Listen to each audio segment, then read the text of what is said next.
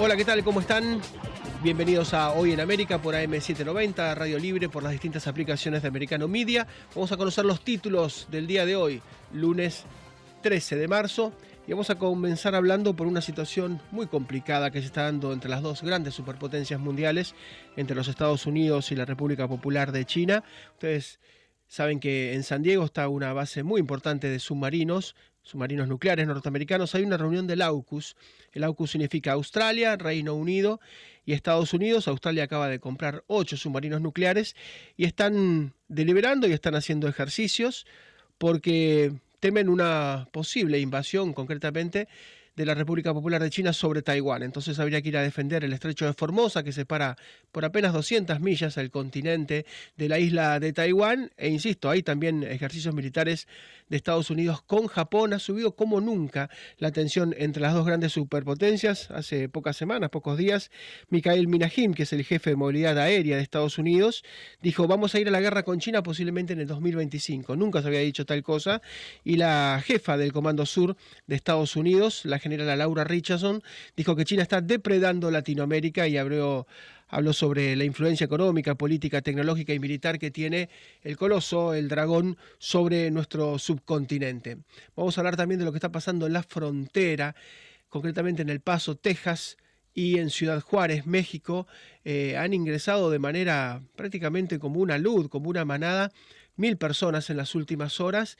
Eh, muchos pensaban que con esto de bueno, aceptar 30.000 personas por mes, eh, nicaragüenses, venezolanos, cubanos, eh, que tienen que entrar en una aplicación y de alguna manera esperar que fueran aprobados, tenían una persona por dos años que los iba a ayudar económicamente en Estados Unidos, bueno, eh, la gente no va a esperar todo eso, las aplicaciones a veces funcionan y la mayoría de los casos no funcionan, con lo cual masivamente se han eh, animado a pasar. Está el río Bravo por ahí entre El Paso, Texas y Ciudad Juárez en México y es un verdadero aluvión. Vamos a hablar también de la situación en Georgia, porque Georgia puede ser esta ex este ex estado, esta ex provincia de la Unión Soviética que se ha independizado y fue invadida por Rusia, por Putin en el 2008, bueno, le están haciendo lo mismo que le hicieron a Ucrania. Putin dice, hay dos enclaves en Georgia que son prorrusos, lo mismo que hizo con Donetsk y con Lugansk en Ucrania. Entonces, bueno, si se quieren independizar, que se independicen. Bueno, este es el paso previo a invadirlo. Entonces los georgianos salieron a la calle, aparentemente ha pasado algo similar también en Rusia. Vamos a hablar de eso en un minuto nada más, vamos a estar en comunicación con Moscú y finalmente vamos a hablar de los Oscars, ¿no? Una gran sorpresa para muchos, para el que vio la película eh, Everything Everywhere at All Once. No parecía una película para ganar tantos Oscars, pero se quedó con todos, con los principales rubros a nivel actoral y también a nivel de mejor película, insisto, muy controvertido, eh, muy posiblemente sin novedad en el frente haya sido muy superior, pero bueno, o, porque hay un acercamiento de alguna manera con, con, quienes cuestionan los valores chinos, o vaya a saber por qué Hollywood votó una película que de ninguna manera va a ser eh, eh, un éxito en cuanto a la taquilla, en cuanto a las butacas. Es una película del metaverso que va y viene permanentemente, muy complicada, muy intrincada, muy difícil no dormirse, pero bueno, arrasó en el día de ayer. Vamos a hablar con eso también en el, en el final. Nos vamos a, a Rusia directamente, vamos a hablar con George Filatov, que es historiador. Hola George, ¿cómo te va? Hola, todo está muy bien, ¿qué tal? George, muchísimas gracias. Eh, hablábamos de que lo que está pasando con Georgia es algo similar a lo que pasó con Ucrania, en el sentido de que hay sectores prorrusos que de alguna manera eh, Vladimir Putin está proponiendo que se independicen. Eh, ¿qué, tan preocupante puede ser esto? ¿Cómo lo están viviendo ustedes desde Rusia?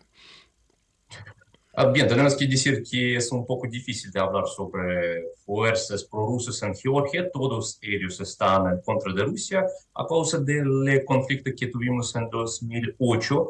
Pero hay ah, unos grupos que están en Georgia, que están por el conflicto abierto en contra de Rusia para apoyar más Ucrania, para uh, suministrar más no fuerzas, eh, no armas, pero, por ejemplo, empezar un nuevo conflicto en Abjasia o en Osetia y de este modo abrir segundo frente para Rusia.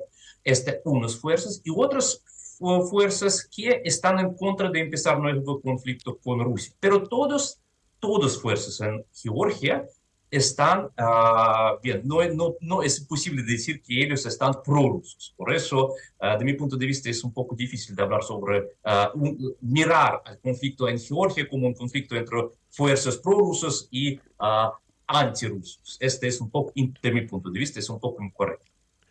George, y te pregunto por la situación en Rusia particularmente, sabemos que sobre todo cuando fue Saleva, bastante compulsiva por Putin, hubo mucha gente que se fue. Ahora, ¿es verdad que hay protestas eh, en Rusia o, no se han dado protestas en las calles con respecto a la guerra, digo?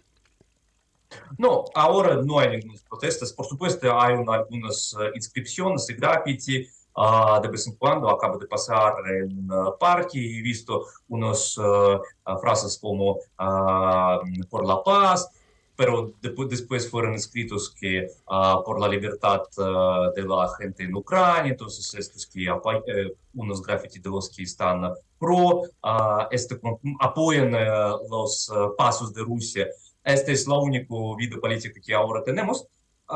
por supuesto, la, la, mayor gente, la mayoría de la gente que está en contra del régimen aquí, que quisieron protestar, ellos salieron de Rusia. Uh, y por eso se quedaron muy pocas personas y los que quedaron uh, es posible que no apoyen muchísimo, pero ellos no quisieron protestar en contra del régimen porque uh, más o menos la situación económica es bastante normal y no está tan mal como nosotros habíamos esperado esperando cuando empezó el conflicto porque uh, de verdad la situación económica y la vida, por lo menos en las grandes ciudades, no se cambió de mucho uh, con lo que tuvimos antes del empiezo del conflicto. Tu vida en Moscú, en, en lo no, no cambió mucho, sigue siendo parecido hasta el previo a la guerra, digamos. Eh, puede ser que hayan aumentado tal vez un poco los precios, un poco de inflación, pero el resto de la vida es normal, ¿no? Sí, sí, sí, por supuesto, hay una inflación, este es un problema. Se, uh, no hay algunas empresas grandes occidentales, por ejemplo, se salió IKEA, este es una gran pérdida para todos nosotros, uh, porque ayudó muchísimo para hacer una reforma en las, uh, para, para, la, para la clase media. pero en general no hay ningunos otros cambios. Sí, los precios subieron, este es, este es verdad, pero no tan drásticamente como hemos, hemos esperado o eh, habíamos esperando esta cosa. Uh, y en general, por supuesto, esta es una de las causas por qué, de mi punto de vista, no hay tan gran deseo para protestar, porque mm, de verdad la vida mm, está casi la misma como antes del eh, empiezo del, del, conflicto. A pesar del, mm, de la inflación, que el año pasado fue bastante, relativamente grande, pero en general no hay tan grandes problemas. También, por ejemplo, hay, no hay, uh, se desempleo en Rusia, porque ahora desempleo es 4.5% en Rusia. En Moscú no hay desempleo, hay más trabajo que la gente en Moscú a causa de, las, de la inmigración. Y por eso, mm, de, de, en este sentido, la economía de Rusia mostró mucho más mejor que el ejército ruso. Y la última, George, eh, quienes van al frente de batalla, eh, ¿vienen desde las provincias más lejanas, digamos desde la Siberia, desde el este, eh, o son gente también que viene de las grandes ciudades como San Petersburgo o como Moscú? Uh, ¿Se vienen de, de, de Rusia o, se, Digo, o lo, lo, los, soldados, los soldados que movilizan son de las grandes ciudades de, del occidente europeas o movilizan soldados que vengan desde más lejos, por ejemplo, de Siberia o desde el Pacífico? Uh, bien, la, la, la, el sistema ruso de del ejército es que uh, la gente llega de todas partes, de todas partes de, de, del país. Uh, la única, como comprender esa excepción, la movilización fue relativamente no tan fuerte en Moscú, porque para el gobierno es mucho más um, garantizar la situación estable en Moscú para no provocar las, las protestas en la capital. Pero en las otras regiones uh, todo, todo, todo pasó mucho más uh, ordinaria, normal y con algunos abusos, pero la gente llega desde diferentes partes de Rusia, desde todos los pasos, de, de, desde todas las partes uh, de Rusia. George, un gran abrazo como siempre y muchas gracias por tu amabilidad. ¿eh? Muchas gracias.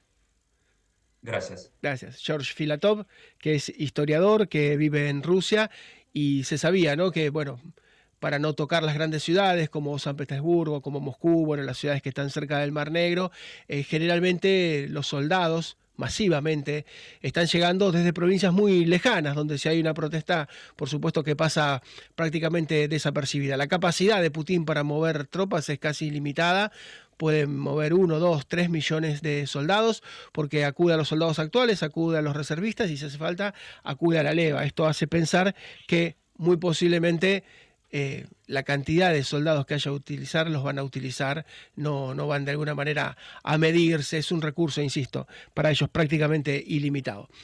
Vamos a hacer una pausa muy breve y nos vamos a meter con China y Estados Unidos. Ha subido como nunca la tensión entre las dos superpotencias. Vamos a trasladarnos directamente a lo que está ocurriendo en San Diego y lo que está ocurriendo también en el Océano Pacífico. Ya volvemos.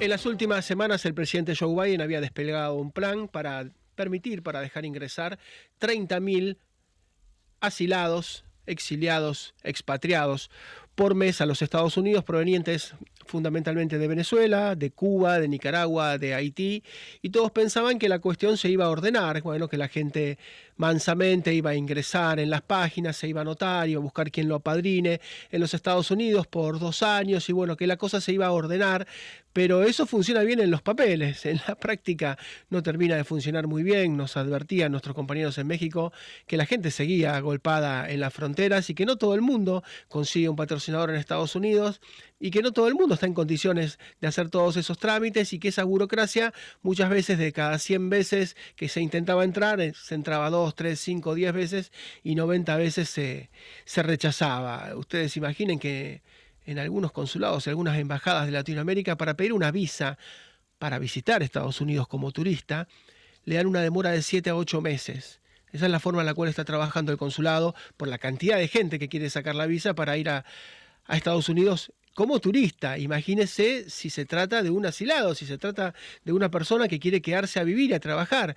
Bueno, se sabía que esto iba a ser muy difícil. En el día de ayer cruzaron el río Bravo en la zona del Paso, Texas, y de Ciudad Juárez, en México, unas mil personas pasaron y se entregaron directamente como asilados del lado norteamericano. Vamos a hablar con Antonio Bautista, que es un especialista en migración. Hola Antonio, ¿cómo te va? Marcelo, ¿qué tal? Muy buenos días a ti, el auditorio. Así es, ayer vimos uno de los episodios que, pues, eh, en este año, eh, pueden repetirse a lo largo de los meses. Esto porque la desesperación por parte de la gente que está llegando y se está acumulando en la frontera está llegando a límites ya eh, intolerables para las, los mismos migrantes como para las ciudades en las que se están quedando.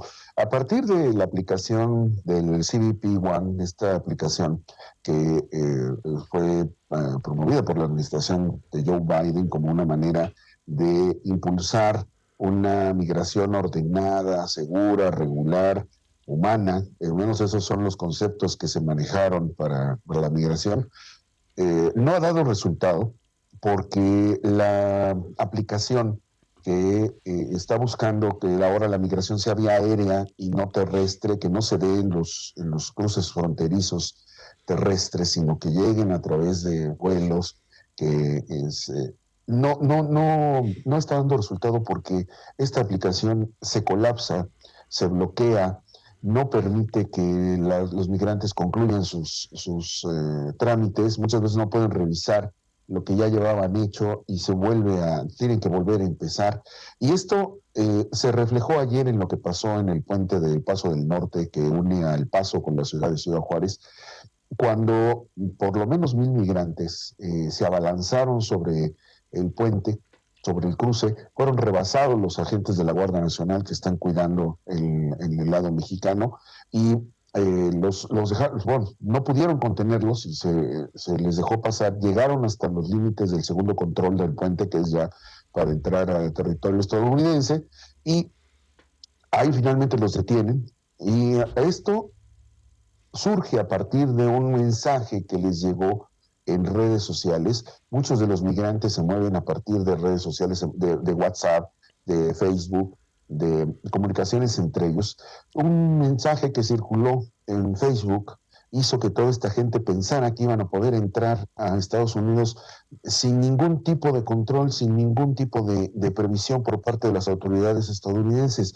Eh, fueron engañados porque eh, el mensaje que circuló decía que alguien, sin identificar, eh, había logrado pasar por el paso y el CBP le dijo que iban a permitir el domingo el cruce de las personas, sobre todo aquellas, invitaba a aquellas que tuvieran alguna, eh, algún caso extremo o personas con niños eh, eh, que fueran al paso porque les iban a permitir ingresar a Estados Unidos.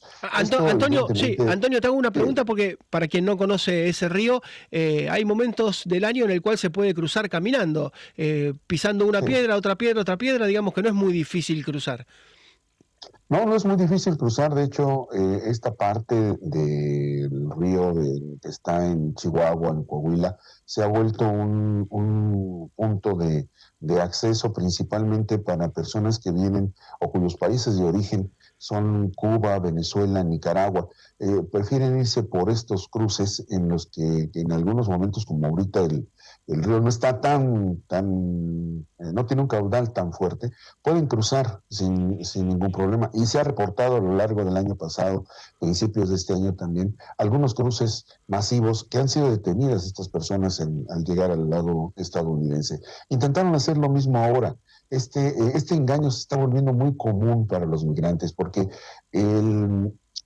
al no funcionar la aplicación como se esperaba, se está acumulando la gente en, las, en, los, principales puntos fronterizos, Tijuana, en Ciudad Juárez, en Tamaulipas, y esto está ocasionando que los migrantes que llegan se convierten en, indigentes prácticamente porque no tienen eh, dinero, no tienen dónde estar mientras esperan y las esperas pueden durar meses, como ya han durado desde el año pasado.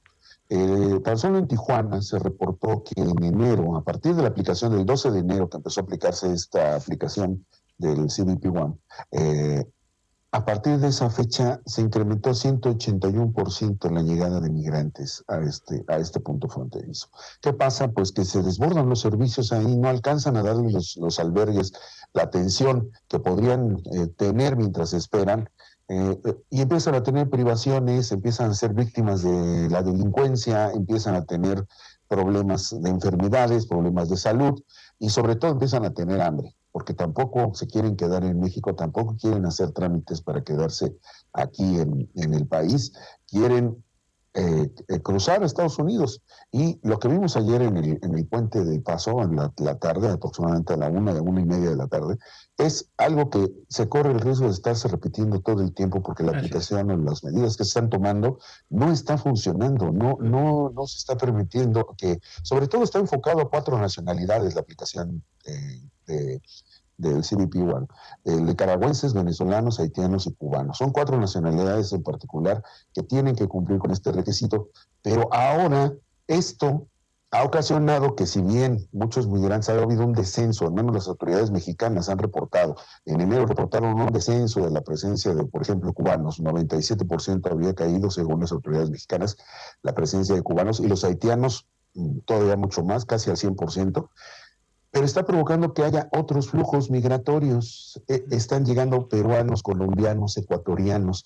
Estos están aumentando en su presencia. Entonces, eh, eh, se está haciendo una crisis tremenda en, la frontera una vez más, que no ha disminuido desde eh, por lo menos de 2018 para acá, que empezamos a ver las grandes movilizaciones de, de migrantes provenientes de Centroamérica, cruzar a través de México y tratar de llegar a, territorio estadounidense, eh, se, han, se, han, se están repitiendo otra vez. Y no, no es, no es de, pues, de esperar que no ocurra una movilización masiva en algún otro punto, sí, eh, de la frontera, como lo que pasó ayer en El Paso. Ayer los agentes del CBP contuvieron a la gente con la barricada que formaron, pero sí hubo un momento, de acuerdo con las imágenes que, se vieron, en el que sí hubo armas levantadas, armas apuntándole a la gente y en una irrupción violenta cualquier cosa podría ocurrir en, un punto fronterizo. Así es, Antonio, y nos enfrentamos ahora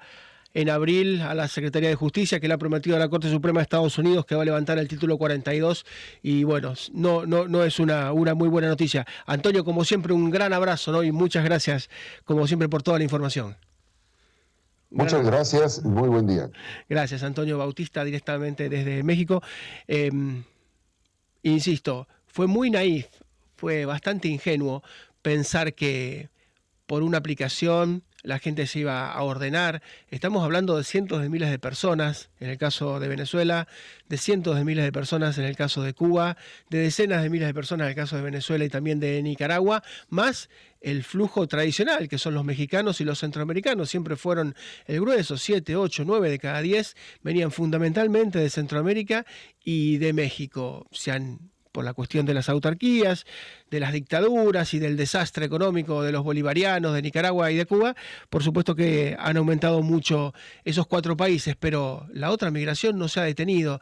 Entonces ahora lo que hemos visto ayer ha sido tremendo. Eh, se organizan y bueno, alguien dice por WhatsApp eh, hay que cruzar y cruzan como una manada. Bueno, eh, nos decía Antonio, ayer les levantaron las armas y les apuntaron y no pasó nada de, milagro, pero es gente que lleva días, semanas esperando para cruzar y que no le tiene miedo a nada porque no tiene miedo a perder nada porque prácticamente ha quedado absolutamente inerme, desguarnecida.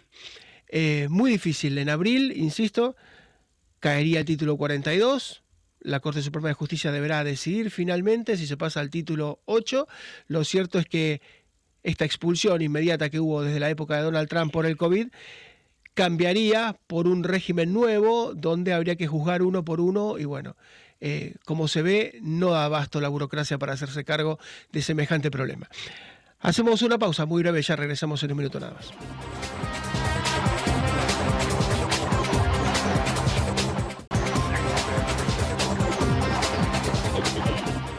Y hay un punto en Ucrania llamado Bakhmut, una ciudad que está siendo protagonizando a diario ese sitio, esa geografía, una verdadera carnicería, son cientos y cientos de muertos cada jornada, es tremendo lo que está ocurriendo y los ucranianos resisten y los rusos atacan con el grupo Wagner, que es un grupo de mercenarios, en muchos casos obtienen a sus soldados, entre comillas, desde las cárceles, son reos que son liberados a cambio de ir a pelear al frente, porque hay dentro de Rusia, por parte de las madres de los soldados, algunas protestas, incipientes, pero protestas al fin, pidiendo que sus hijos no sean mandados a semejante horror, ¿no? A semejante holocausto. Vamos a preguntarle a Alexandra Petrashkova, que es periodista rusa, que está viviendo ahora fuera del país. Eh, Alexandra, ¿las madres están de alguna manera empezando a manifestar con respecto a los soldados que manda Putin a la guerra? ¿Cómo te va? Hola, buenas tardes. Uh, no, uh, por ahí uh, escuchamos a, algunas voces solteras. Esa, um, esa imagen, esas imágenes que, estos videos que, que ahora estás, estás demostrando, esos no son de Rusia, es, es Tiflis, la capital de Georgia. Sí. Uh, no, es, no es una madre que, que protesta uh, porque su hijo está bajo uh, pueblo Bakhmut.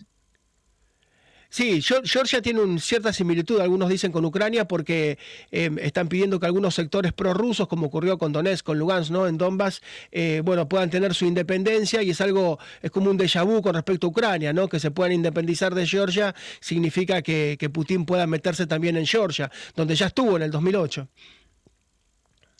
Uh, no creo que estas protestas um, eh, están pasando porque uh, lo, los georgianos eh, tienen miedo por eso. Uh, aunque sí, es posible. Y aparte, uh, en realidad, Georgia fue el primer país que fue invadido por el régimen de Vladimir Putin en 2008. Uh, y uh, las dos regiones, uh, grandes partes de Georgia todavía están bajo con, control ruso y es un gran problema para, para el desarrollo de este país. Pero por, ¿por qué están protestando? Por otra cosa. En realidad, eh, Georgia eh, realmente se independizó de Rusia en 2003 antes de Ucrania, cuando uh, por, por, la revolución de las rosas, cuando Mikhail Saakashvili fue elegido um, como el presidente del país, Y no solamente ah, pasó esta revolución, ah, sino también las reformas importantes ah, que pudo hacer eh, Mikhail Saakashvili y lograr em, mucho por el tema de corrupción, por el tema de las instituciones de Georgia para mover su país para el lado más europeo. Ah, y fue tremendo, ah, fueron tremendos los logros que, ah, que pudo hacer. Después, que muchas veces pasa con, con reformistas, perdió las elecciones después de dos, de dos términos. Y otro, otro, otro, otra fuerza política ganó popularidad en Georgia se llama, ah, se llama El Sueño de Georgia. Es el partido y detrás de este partido está uh, una oligarca que se llama uh, Boris Ivanishvili, que uh, ganó mucha plata en Rusia y en realidad es, em, es un oligarca ruso del origen, del origen georgiano. Y él trató de volver Georgia para atrás durante todo eso, ese tiempo, durante mucho tiempo en realidad, cuando Mikhail Saakashvili perdió sus elecciones. Em, hace 10 años, hace 10 años. Y los georgianos todavía, todavía creyeron en las instituciones que pudo construir Mikhail Saakashvili, que uh, creyeron que es un país democrático y bueno, uh, eligen este partido, el sueño de Georgia, porque uh, Georgia es una verdadera democracia. Pero cuando ahora, de golpe, um, este partido quiso um, aprobar una ley, una ley que se llama eh, la ley de, eh, eh, sobre los, los agentes internacionales, que es algo parecido del régimen de Putin, también existe esta, esta ley en Rusia, y en realidad esta ley ayuda a a poner a, cárcel a cualquier, a cualquier opositor, cualquier periodista, cualquier activista, activista político, llamándole un agente internacional. Y esto parece que fue una última gota para el pueblo georgiano, por eso ellos ahora salieron a las calles para protestar contra esta ley. Y en realidad ya, lograron hacerlo. El Parlamento ya dijo que no van a aprobar esta ley. Pero ahora quieren más, piden más, ah, protestan por más libertad, más, más democracia y más apoyo al pueblo ucraniano también.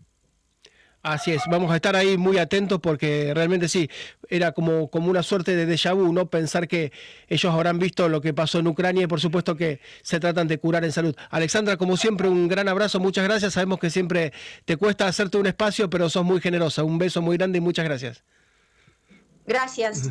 Gracias, Alexandra Petrashkova, que es periodista rusa que tuvo que emigrar de, su país y uno vio lo que pasó en Ucrania y ahora que quieren hacer algo parecido en Georgia, por supuesto que salen a las calles y tratan de defenderse, ¿no? Usted puede engañarlo una vez eh, y hacer esto de que hay sectores prorrusos que se quieren independizar y van a protegerlos, pero bueno, eh, el mago ya mostró el truco y bueno, es muy difícil volver a engañarlos. Vamos a hablar en algún instante nada más sobre lo que está pasando entre Chile y los Estados Unidos porque nunca hubo tanta tensión.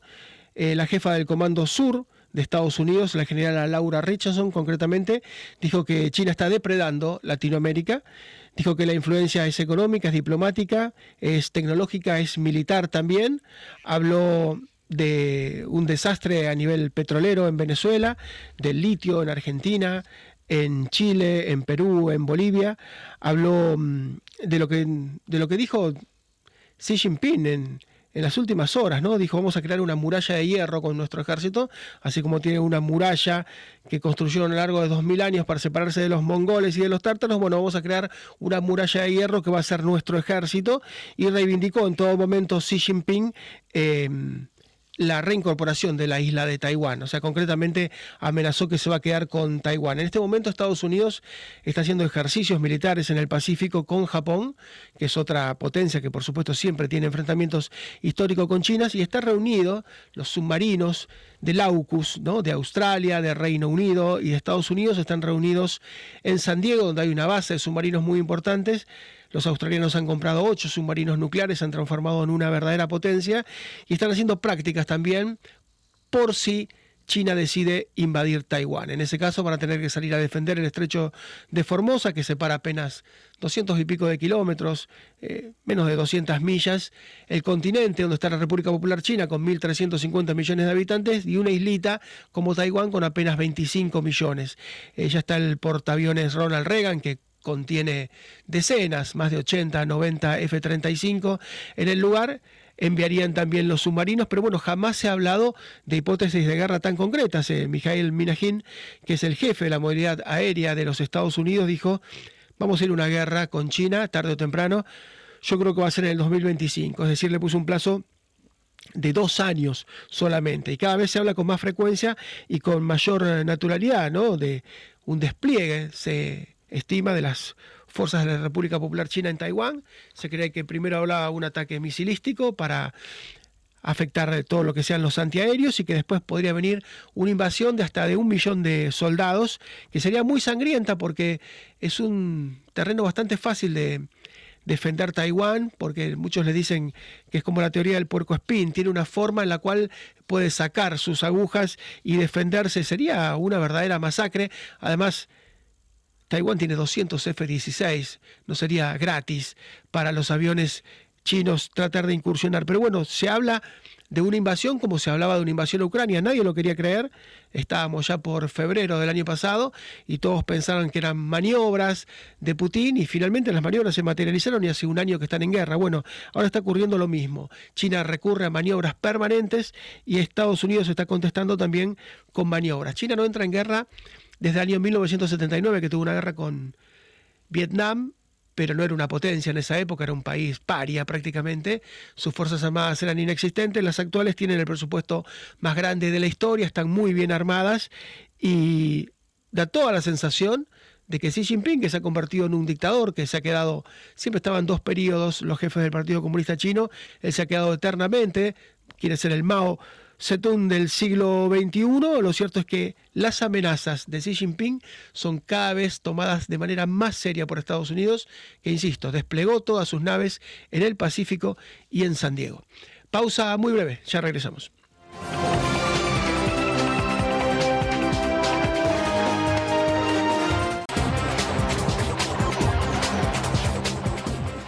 Y a fuerza, eh, ayer tuvimos la 95, 95 entrega, ceremonia de los Oscars.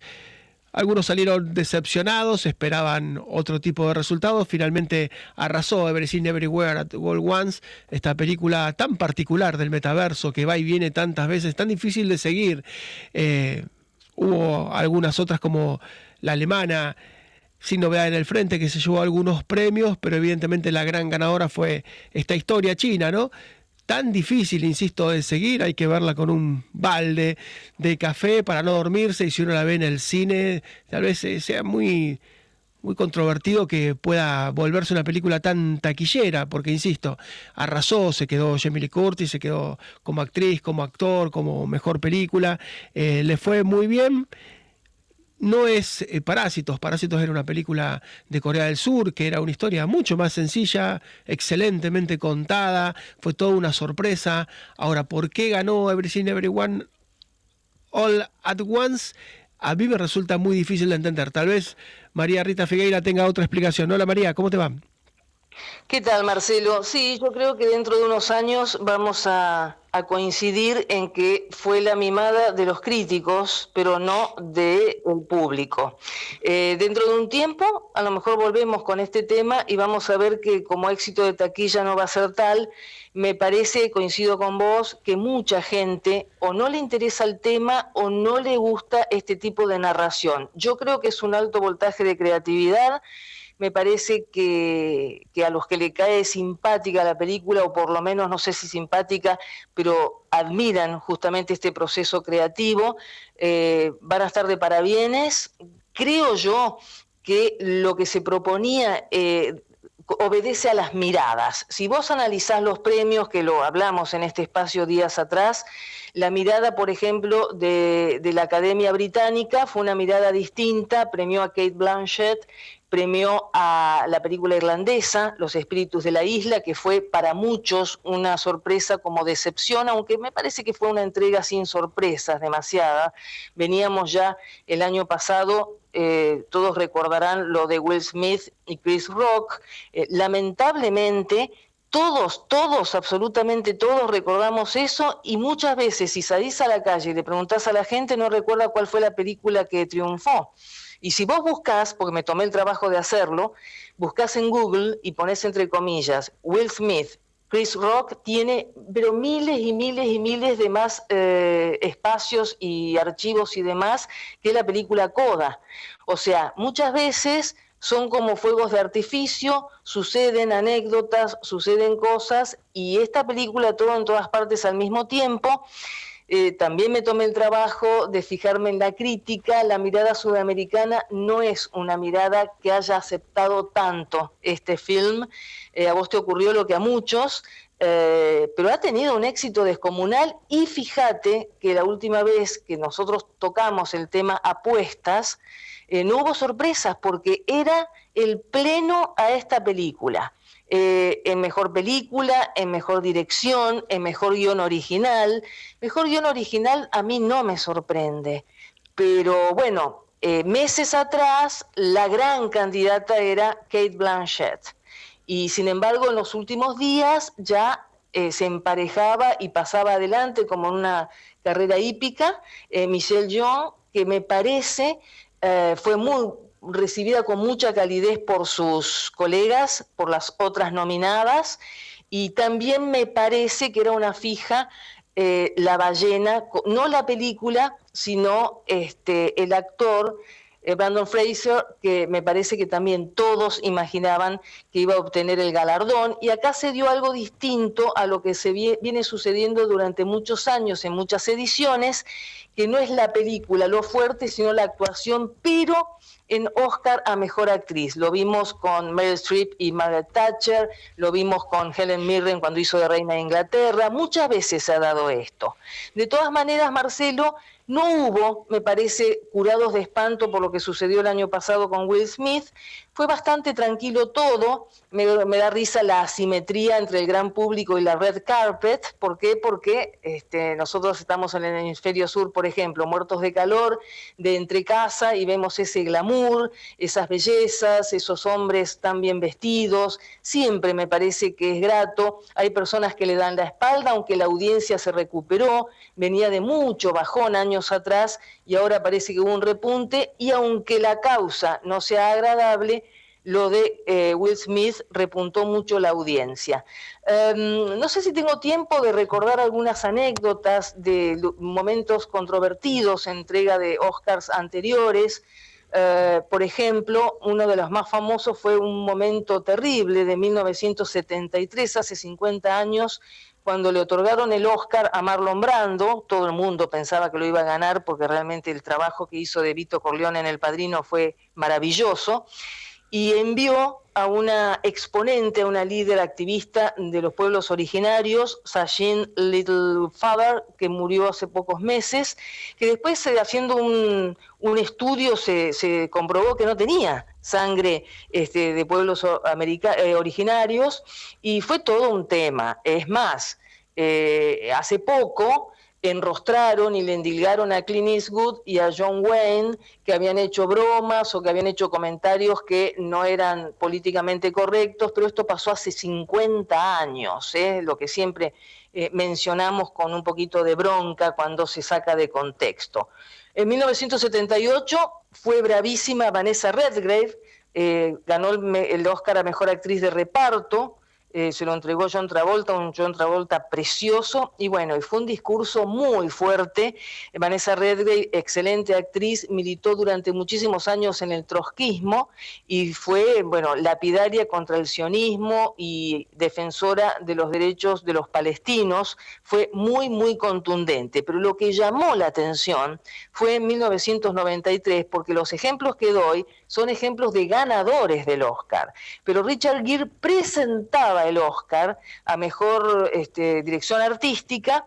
Y, bueno, tuvo un discurso, se salió del libreto, imperdonable para la academia y para toda la organización del show, se salió del libreto y habló a favor justamente del pueblo del Tíbet en contra de, apuntó directamente a Deng Xiaoping y, bueno, ya se había ido al exilio Dalai Lama en eh, 1993 ¿eh? y habló de los derechos humanos, que este, China los masacraba, etcétera, etcétera, etcétera y la academia lo expulsó durante 20 años porque se salió del guion, porque él presentaba el Oscar, no es que lo, no era el discurso de agradecimiento.